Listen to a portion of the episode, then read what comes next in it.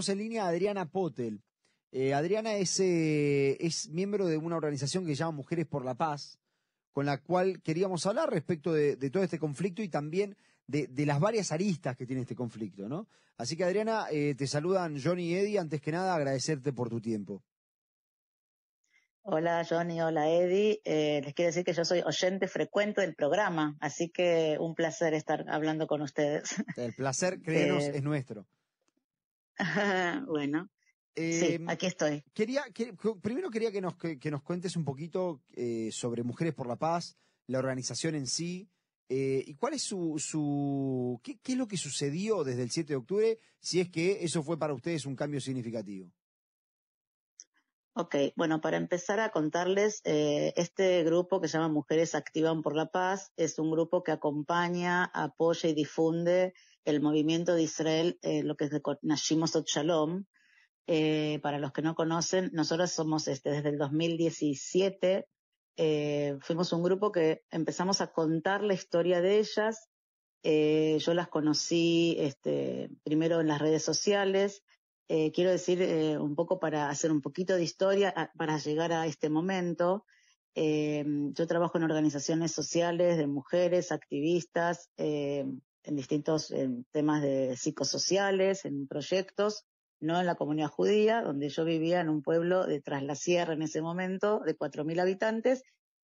Y em, por otro lado, viví muchos años en Israel, tengo muchos vínculos, familia cercana, y todo lo que sucede allá me, este, me conmueve, me preocupa, me, me involucra y no me es indiferente. Entonces, este, cuando conozco en el 2014, para la gente que no escuchó nunca lo que es el movimiento de Nashimos Shalom, que es Women Wage Peace, ellas un poco empiezan a juntarse para decir que hay que encontrar otros caminos de diálogo, eso todavía en el 2014. Eh, yo empiezo a resonar con esos, ese mensaje que tenía que ver de cambiar lógicas eh, que, femeninas, de hablar de hablar de diálogo, hablar de encuentro, hablar, bueno, todo un, tema que para mí fue, eh, resonaba con, con lo que yo estaba haciendo. Y cuando las conozco en el 2017, en ese momento yo empiezo a compartir lo que ellas este, promueven a grupos de mujeres no judías que en realidad este, no tenían ninguna simpatía por lo que sucede en Israel o en todo caso la imagen que ellas tenían de Israel era unilateral. Lo que a mí más me produjo una gran sorpresa es que de repente ellas empezaron, cuando comparto que hay mujeres que marchan como cualquier movimiento feminista en Latinoamérica, por derechos humanos, por la paz, por la igualdad, empezaron a interesarse. Entonces yo sentí que esa era una vía para contar otra narrativa, otras historias de movimientos que no se conocen que hay en Israel. Y así se conformó el, el grupo Mujeres Activan por la Paz en Argentina desde 2018. Eh, para nosotros es importante difundir, este, es verdad que hablar de estos temas ahora parecen como de qué nos hablan, de diálogos, de acuerdos, pero es el, eh, es el momento, voy a decir, más importante para hablar de, de acuerdos y diálogos. Claro, justamente, justamente porque eh, ellas dicen y nosotras nos sumamos que las guerras no traen acuerdos. Eh, los acuerdos vendrán por algún acuerdo diplomático, el que sea y cuando sea. Entonces, más que nunca, este mensaje este, es eh, actual, por más que no sea ahora, pero tiene, tiene, por, tiene sentido. Em, si querés, bueno, y ahí es donde empezamos a activar nosotras. No sé si ahora querés que te... Bueno, dale, ese, es el, como el, contexto, dale. Ok, y, cómo eh, se ve envuelta la organización en estos momentos en medio del conflicto? ¿Cuáles fueron los cambios que sufrió la organización eh, a partir del 7 de octubre? Estamos hablando de lo que nos pasó acá en Sudamérica. Estamos hablando de lo que pasó. cierto? claro, estamos hablando de, no, de, lo, que le pasó a la organización a partir del 7 de octubre. Claro, exactamente. Sí. bueno, fue muy interesante. En los últimos tiempos nosotros nos convertimos en un referente de mucha gente que no estaba a lo mejor de la comunidad judía activando en forma organizada en las instituciones y se iban acercando porque este era un espacio que les sentía como afín y que querían involucrarse y querían aportar y participar. Desde el día 7 de octubre, nosotros recibimos aproximadamente eh, 100 mujeres que se sumaron, que nos pidieron invitación al Facebook, que nos llamaron por teléfono, que se quisieron organizar. Y fue muy impactante y yo eh, creo que eh, responde a una necesidad de mucha soledad que le pasó a muchas mujeres eh, judías profesionales y no profesionales que de repente en sus espacios de trabajo, en sus espacios de trabajo donde estaban, estaban muy aisladas. Fue muy fuerte lo que pasó a partir del 7, donde eh, las, las, mujeres que activamos en los, en los distintos movimientos de fem, feministas nos, nos, sentimos realmente dejadas de lado, eh, silenciadas, no miradas. Eh, y les quiero decir que hay un montón de grupos. Por ejemplo, les voy a dar un ejemplo. Yo estoy en un grupo de mediadores de Latinoamérica. En ese grupo se, hizo un grupo de WhatsApp paralelo mediadores judíos. Después está un grupo de profesionales de la salud y se hizo un grupo paralelo porque había que encontrarse y acompañarse por toda la hostilidad que también aparecía en los grupos que no eran, eh, bueno, en los grupos donde una pertenecía siempre, donde una creía y sentía que esas eran sus aliadas y sus compañeras de militancia. Entonces, esto estuvo pasando cuando hay gente que dice, eh, pasó mucho este sentido de soledad y de sentir compañía y de sentir la necesidad de hacer algo a la distancia.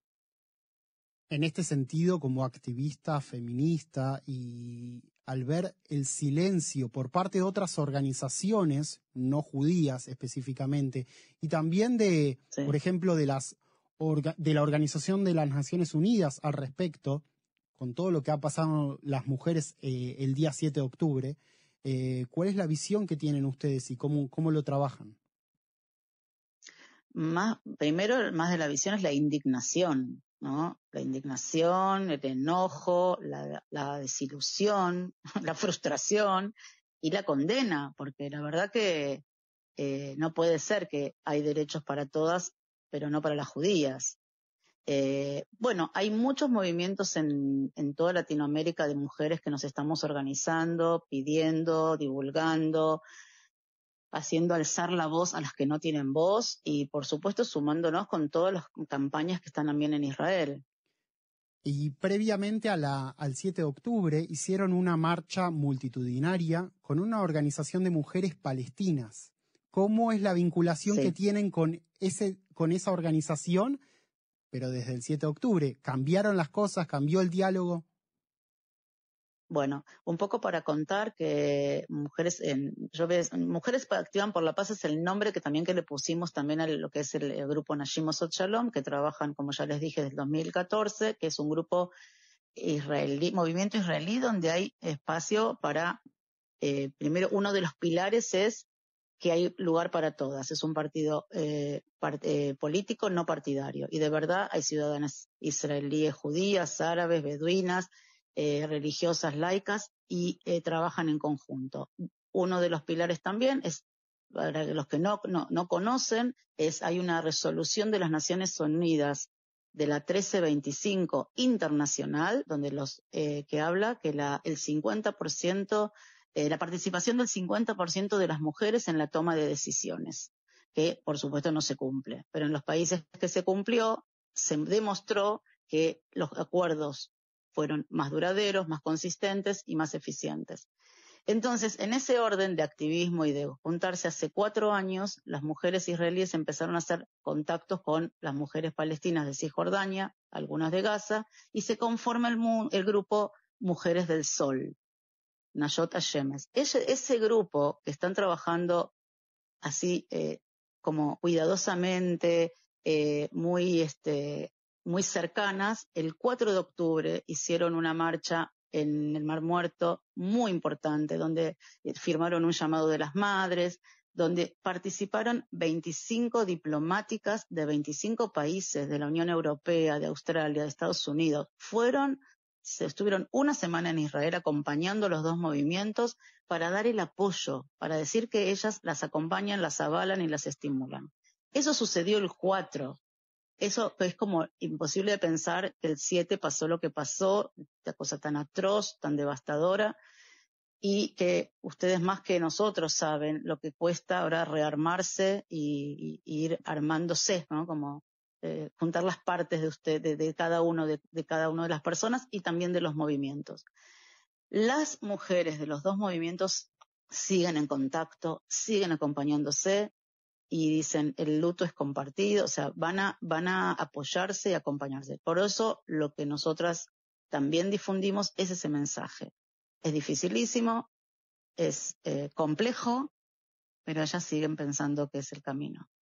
Eh, Adriana, te hago la, última, por lo menos de mi parte. Eh, no sé si estuvieron haciendo actividades últimamente desde el comienzo de la guerra, pero ¿se encontraron o te encontraste vos también personalmente con, con más prejuicios respecto de, de, de Israel, de la acción de Israel, o de los palestinos, digamos, de todos estos conceptos que hoy están ahí en el aire y que, y que me parece que como que vienen cada vez más cargados. ¿Te encontraste con nuevos prejuicios? Muchísimos, sí, sí. O en todo caso, los que estaban se visibilizaron eh, y están más acentuados. Eh, yo lo que estoy diciendo en estos 100 días, que, eh, que en realidad eh, no, no quieren escuchar, no hay con qué, no hay, es muy difícil hablar. Estuve en un encuentro virtual, digo un ejemplo, que no, me invitaron este, de mujeres colombianas exiliadas, eh, mujeres exiliadas colombianas que hacían un, lo cuento porque es un episodio interesante, eh, que se juntaron en Bogotá para hablar de los derechos de las colombianas exiliadas en el mundo y ellas nos invitan a, una de las organizadoras nos invita a que nosotras a través de, mandemos nuestro mensaje, contemos la historia de lo que pasa acá, y algunas se, se, levantan sin escuchar, o sea, ya empezaron a levantarse, genocidio, bueno, todo, todo el discurso fue difícil, igual se, eh, se pudo, eh, ¿cómo se llama?, eh, reencauzar la actividad, pero no querían escuchar. O sea, hay como una cosa de tanta negación en, estos fanatismos y en estas posturas, que bueno, uno tiene que elegir dónde decir. Al mismo tiempo, estuve en un panel en la Universidad Siglo XXI con, de Córdoba con un mediador internacional que trabajó en las Naciones Unidas y trabajó mediando cosas de, de Bolivia y él lo único que hizo fue resaltar lo que yo estaba contando, ¿no? Como modos de mediación que en este momento son los caminos posibles. O sea que hay de todo. A ver, en una respuesta corta, porque no nos estamos acabando sin, sin tiempo, em, ¿te cambió algún paradigma de, de, lo que pensabas previo a la guerra, siendo esto es una pregunta personal, no como representante de la organización, sino como persona. ¿Te cambió eh, la guerra para tus pensamientos anteriores, previos a esta guerra, y ahora cómo, cómo lo, lo vas llevando? Difícil pregunta. Sí me cambió, difícil es la respuesta.